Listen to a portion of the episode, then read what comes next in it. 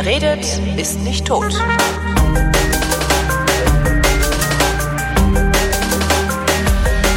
Willkommen zum Geschichtsunterricht. Ich muss mal mich mit der Ablende hier anfreunden. Willkommen zum Geschichtsunterricht, eine Koproduktion von Bruno DLF Nova und aus Köln zugestellt. Matthias von Hellfeld. Jawohl, Schnellsprecher. Ja, weil ich vorher so, äh, ich dachte, huch, da war ja schon die Blende. ähm, Thema heute, diese Nase. Ja. Ach, diese Wahnsinn. Nase. Ah, Du hast ja nie Asterix gelesen, wie ich kürzlich erst ge gelernt habe. Nein, ähm, hab es geht heute um Kleopatra. Genau. Äh, Ja. Königin von Ägypten. Und So ist spielen von Cäsar? Nee, von So ist das. Ich weiß es gar nicht Ja, mehr. Alles, was ich über Kleopatra weiß, steht im entsprechenden Asterix-Band und den habe ich gerade nicht parat. Ist gespielt von Marc Anton und vorher von Cäsar. Mit dem hatte sie einen Sohn, Caesarion. Ah. Und dieser Caesarion, der heißt im, Griechisch, im äh, ägyptischen oder griechischen Ptolemaios der Neunte. Ah, So, und jetzt, mein Freund, Ich- packen wir die ganz große Geschichtskeule ich aus. finde es ja alles so ein bisschen schlimm. Gibt es auch eine Stadt, die Caesarion heißt, oder habe ich all die Jahre immer nur gedacht, das wäre eine Stadt und kein Mensch? Also das kann ich dir jetzt ehrlich gesagt nicht sagen. Also Äh, Es gibt auch eine Stadt, die nach ihm benannt ist. Basta. Du, du kannst das ja googeln. ähm, also, äh, Kleopatra war aus dem Hause der Ptolemäer. Und äh, ich habe mich schon als Schüler gefragt, was um Himmels Willen ist ein Ptolemäer? Also die schreiben sich auch schon so komisch, nämlich mit P und T am Anfang. Das kann man gar nicht richtig aussprechen. Ähm, aber ich kann jetzt mal so ein bisschen Aufklärung betreiben und ich weiß es nämlich jetzt, wo das herkommt. Und zwar Gehen wir zurück in das Jahr 333. Issos. Schlacht Bei Issos, Alexander der Große. Alexander der Große beginnt ähm, sozusagen die äh, äh, ich sag mal, das gesamte Imperium der Perser zu erobern. Ähm, das äh, dauert ein paar Jahre und äh, die bis zum Hindukusch laufen die also rum und ähm, äh, dieser Alexander muss ein außergewöhnlicher Typ gewesen sein, unter anderem deshalb, weil er sehr fähige Generäle und Feldherren sozusagen um sich herum versammelte. Und einer seiner großartigen Feldherren war Ptolemaios der Erste. So. Ptolemaios der Erste. Und jener Ptolemaios ähm, setzte sich sofort sozusagen ins Benehmen, ähm, als Alexander 323 vor Christus gestorben war. Er hinterließ sozusagen ein riesiges Vakuum. Jetzt kommt's. Jetzt kommt's. Diadochen äh, äh, äh, Kämpfe. Kämpfe. Siehst du, Ja. habe ich hier in der Sendung gelernt. Er hat es. Er hat es. Das heißt, Ptolemai, der war einer der Ptolemaios Diadochen. der Erste. Das war, ja, pass auf, jetzt kommt der Hammer. Es beginnen die Diadochenkämpfe. Da geht es darum, sozusagen dieses riesige Imperium, das der Alexander seinen Generälen oder seinen Mitmenschen sozusagen hinterlassen hat, äh, irgendwie zu ordnen, eine Nachfolgeregelung herbeizuführen. Ja. Und da gab es mehrere, die gesagt haben, ich will. Und einer von diesen mehreren war Ptolemaios der Erste. Erstmal hat man gesagt, wir machen jetzt erstmal so eine Art äh, Vertrag und äh, teilen das so ein bisschen auf, das Gesamte, aber lassen den Gesamtverband ähm, beieinander. Also wir werden es jetzt nicht so äh, vollkommen zerschlagen. Und ähm, da war der Ptolemaios der Erste ähm, einverstanden mit. Der kommt aus einer, vermutlich jedenfalls, aus einer Linie des makedonischen Königshauses, also auch aus der Ecke, aus der Alexander selber äh, kam. Und die beiden kannten sich schon von Kindesbeinen an. Das war sozusagen ein Herz und eine Seele. Und ähm, so, insofern war er der wichtigste aller Generäle, die also da ähm, an, an der Seite Alexanders kämpften. Und die Diadochenkämpfe äh, dauerten also von, sagen wir mal, 323, kurz nachdem äh, Alexander gestorben war, bis 285. Ähm, und in diesem Jahr 285 stirbt Ptolemaios Erste und wird von seinem Sohn, man glaubt es kaum, dem Zweiten beerbt. Und durch die Aufteilung dieser, ähm, ich sag mal, großen Teilreiche bekommt Ptolemaios oder die Erben des Ptolemaios das, was wir heute als Ägypten bezeichnen. Also dieses damals riesige und heute auch noch große Land. Ähm, in Asien etwa wurden die Seleukiden ähm, im, an den Start gebracht und in Griechenland herrschten von da an die Antigoniden. Also bis zum zweiten Jahrhundert äh, vor Christus, als dann die Römer reinkamen. Aber da, da war sozusagen das alles aufgeteilt und von da an herrschten halt in Ägypten die Ptolemäer und die letzte in der Kette der Ptolemäer war eben Kleopatra. Und das war die letzte weibliche Pharaonin. Ähm, es war, glaube ich, auch die erste. Warum war sie die letzte in der Reihe der danach- Ptolemäer? Hat die? Weil danach, ähm, äh, also wir reden jetzt äh, schon fast um äh, Christi Geburt, ja. ähm, übernehmen die Römer Ägypten als Provinz und damit, äh, also Augustus hat Ägypten zu seiner Privatprovinz sozusagen gemacht und damit war die Herrschaft der Ptolemäer beendet und ähm, Caesarion, der arme Kerl, der ja möglicherweise ihr gefolgt wäre, wurde umgebracht. Und ähm, das Ganze nach der Schlacht von Actium 31 vor Christus. Also da war sozusagen die Entscheidung gefallen, dass ähm, das ägyptische Reich eingegliedert wird ähm, in das große römische Imperium. Und ähm, die letzte eben in dieser Kette, das war Kleopatra. Warum konnte Rom eigentlich das ägyptische Reich übernehmen? Ich sind, ist, war das irgendwie im Niedergang oder sowas oder waren die einfach Militär. nur schwächeres Militär und wie es halt so war? Nein, also äh, Kleopatra, das müssen wir jetzt mal sagen, war natürlich eine außergewöhnliche Herrscherin, das ist ja gar keine Frage. Sie ist nicht nur berühmt geworden durch diese Büste und durch ihre Nase, sondern sie muss auch tatsächlich äh, eine sehr beeindruckende Frau gewesen sein. Ähm, es ranken sich um sie äh, viele Geschichten, viele Legenden. Sie hatte Liebschaften eben mit Cäsar, mit ähm, Marc Anton, ähm, also nach Cäsar in der Zeit, und zwar vermutlich jedenfalls aus dem Grund, dass sie wollte äh, durch eine Anlehnung oder eine Verbindung mit dem mächtigsten Herrscher ihrer Zeit ihr eigenes Königreich sozusagen am Rande dieses Imperiums erhalten zu können. Ja. Ähm, und das ist am Anfang auch relativ gut gegangen, aber eben ähm, im Zuge äh, der, ich sag mal, Expansionsbestrebungen ähm, dann auch des Imperiums, äh, des römischen Imperiums, haben die einfach gesagt, wir übernehmen das jetzt ähm, und schaffen diese Konkurrenzkönigstümer ab. Und mhm. äh, damit wurde aus Ägypten eine Provinz. Ähm, Im Übrigen war die Hauptstadt. Aber ich hätte, ich hätte äh, jetzt ja erwartet, dass Ägypten irgendwie, ne, die haben die Pyramiden gebaut, also dass es ein so starkes Reich ist, dass sie sich gegen die Römer hätten verteidigen können. Das, das wundert mich eigentlich mein Leben lang schon. Ja, aber das ist ähm, ein Irrtum, weil das Reich, das also die die äh, Supermacht jener Zeit war das römische Imperium, um also um äh, um die Jahrhundertwende oder die Zeitenwende, sagen wir das Jahr Null. Mhm.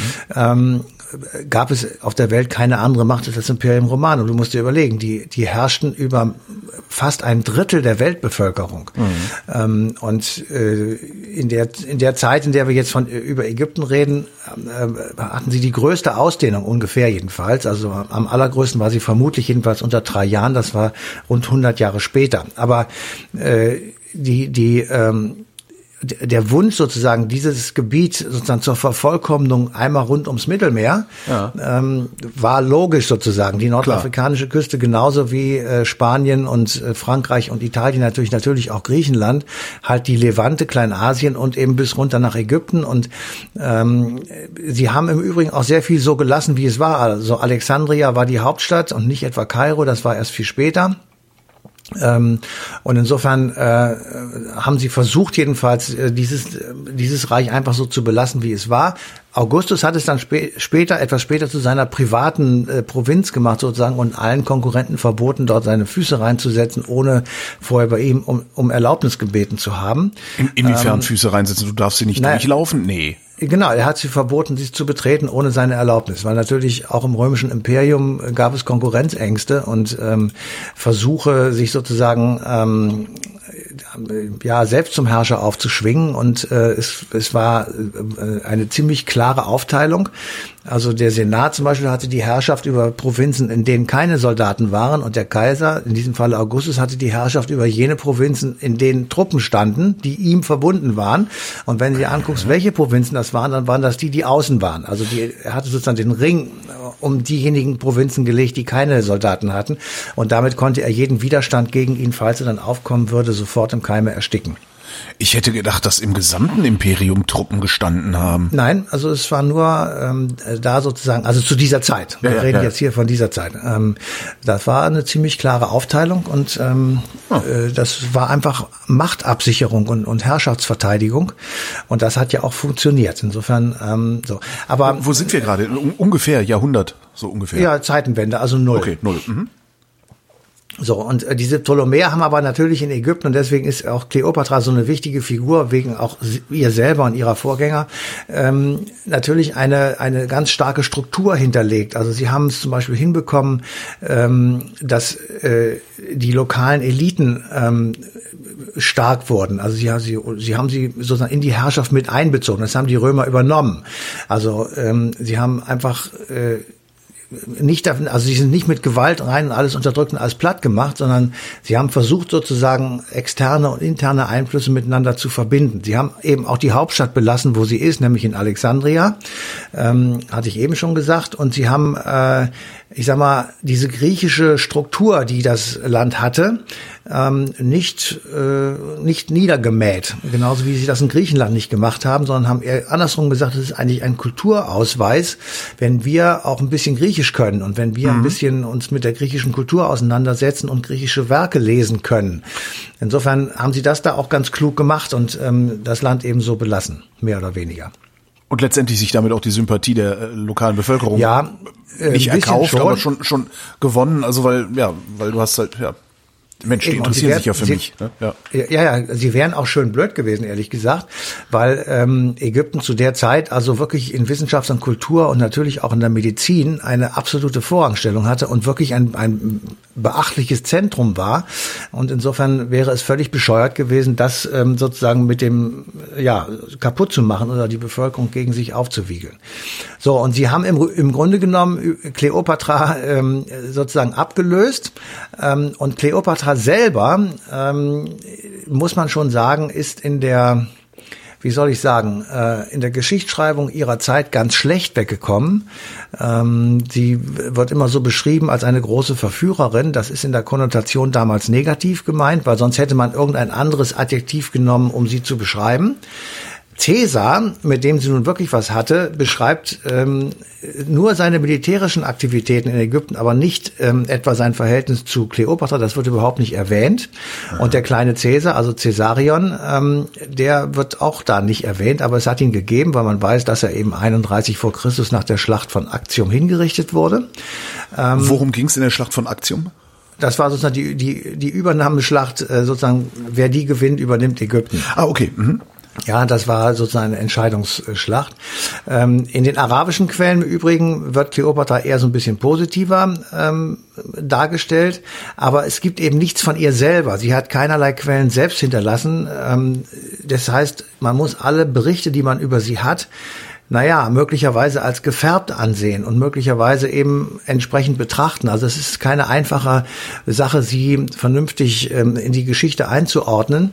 Was ich persönlich ähm, erstaunlich finde, ist, sie war halt eine Frau. Und äh, in dieser Position ähm, fand ich das oder finde ich das schon relativ fortschrittlich, ähm, dass eben hier völlig ohne Probleme in Ermangelung eines männlichen Nachfolgers eine Frau an die Stelle gesetzt wird und eine Pharaonin äh, gibt. Und sie musste nicht mal irgendwie sich mit irgendwem bekämpfen, sondern sie hat erstmal gemeinsam mit ihrem dann allerdings sehr früh verstorbenen Bruder regiert, so eine Art Doppelregentschaft.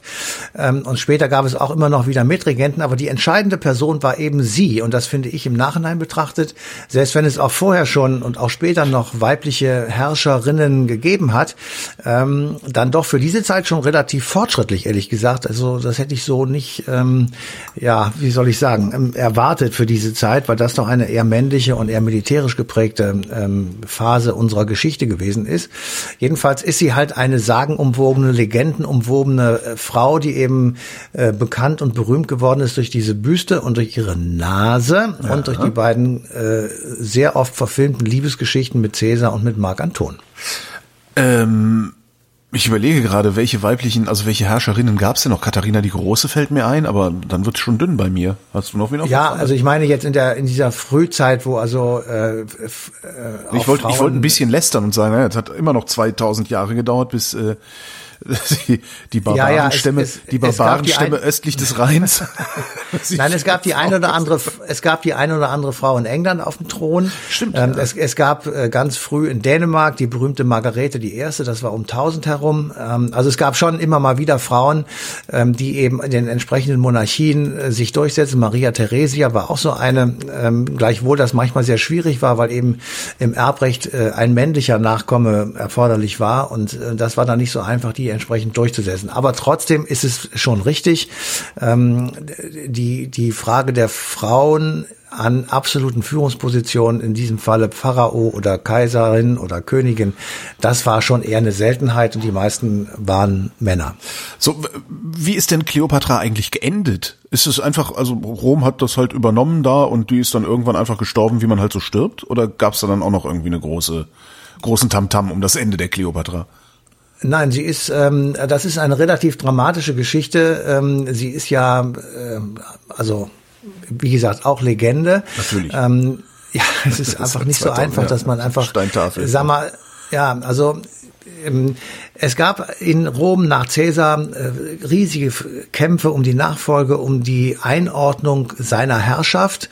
Ähm, es, es gab, ich sag mal, auch wiederum Diadochenkämpfe, die also wirklich mit, der, mit dem Schwert in der Hand ausgetragen wurden. Ich habe eben gesagt, Actium, das war eine dieser Schlachten, wo es um die Durchsetzung der Herrschaft ging, unter anderem auch über Ägypten. Und ähm, Mark Anton war eben, oder Antonius war eben einer äh, der, ich sag mal, Kombatanten. Und ähm, es gibt jetzt die Legende, dass Kleopatra sich da sehr äh, liebesmäßig in diesen Mann verknallt hätte, um es mal vorsichtig zu sagen.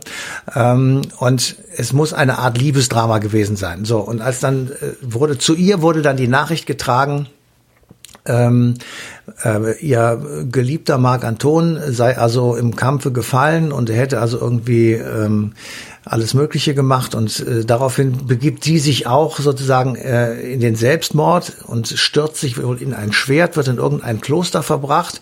Das wiederum erfährt Marc Anton, der gar nicht verurteilt oder gar nicht so tot ist, aber schwer verletzt und dann versucht er zu ihr zu kommen und ähm, es angeblich, ich sage jetzt mal, es ist wirklich eine angeblich Geschichte, so am Bettlaken eine Außenmauer eines äh, eines Klosters hochgeklettert, mit letzten Blutstropfen das Fensterbrett äh, erreicht, hinter der sich seine geliebte Kleopatra befand und dann sehen sich beide und machen Selbstmord. Äh, und das Ganze ist 30 vor Christus, äh, genauer gesagt am 12. August 30 vor Christus geschehen. Aber da kann ich jetzt wirklich keinerlei Garantie geben. Das heißt, es ähm, gibt sieben Geschichten, wie äh, Kleopatra Vermutlich. Okay, verstehe. Vermutlich. äh, aber ähm, jedenfalls ist diese ähm, Mark Anton oder Antonius und Kleopatra ist tatsächlich ähm, eine tragische Geschichte, weil ähm, es vermutlich echte Gefühle waren, nicht einfach nur so eine spekulierte Geschichte, wo man sagt, das ist sinnvoll, wenn ich das jetzt tue, sondern das muss wohl tatsächlich ähm, äh, also ernsthaft gewesen sein und deswegen ist diese Geschichte so dramatisch und so so äh, bekannt einfach auch geworden und deswegen scheint es so in ungefähr jedenfalls gewesen zu sein. Das Ende, das du beschrieben hast, ist das, das aus Shakespeare oder ist das Ja, noch also das wird unter anderem von ihm. Also äh, das ist ja wirklich äh, oft im Film dargestellt worden und also wie gesagt, das ist oft oft gemacht worden. Matthias von Hellfeld, äh, vielen Dank. Ja, jetzt haben wir ein bisschen spekuliert, bitte schön. euch danken wir für die Aufmerksamkeit, verweisen euch auf den 23.12.2019, denn da gibt's die passende Ausgabe Eine Stunde History auf DLF Nova.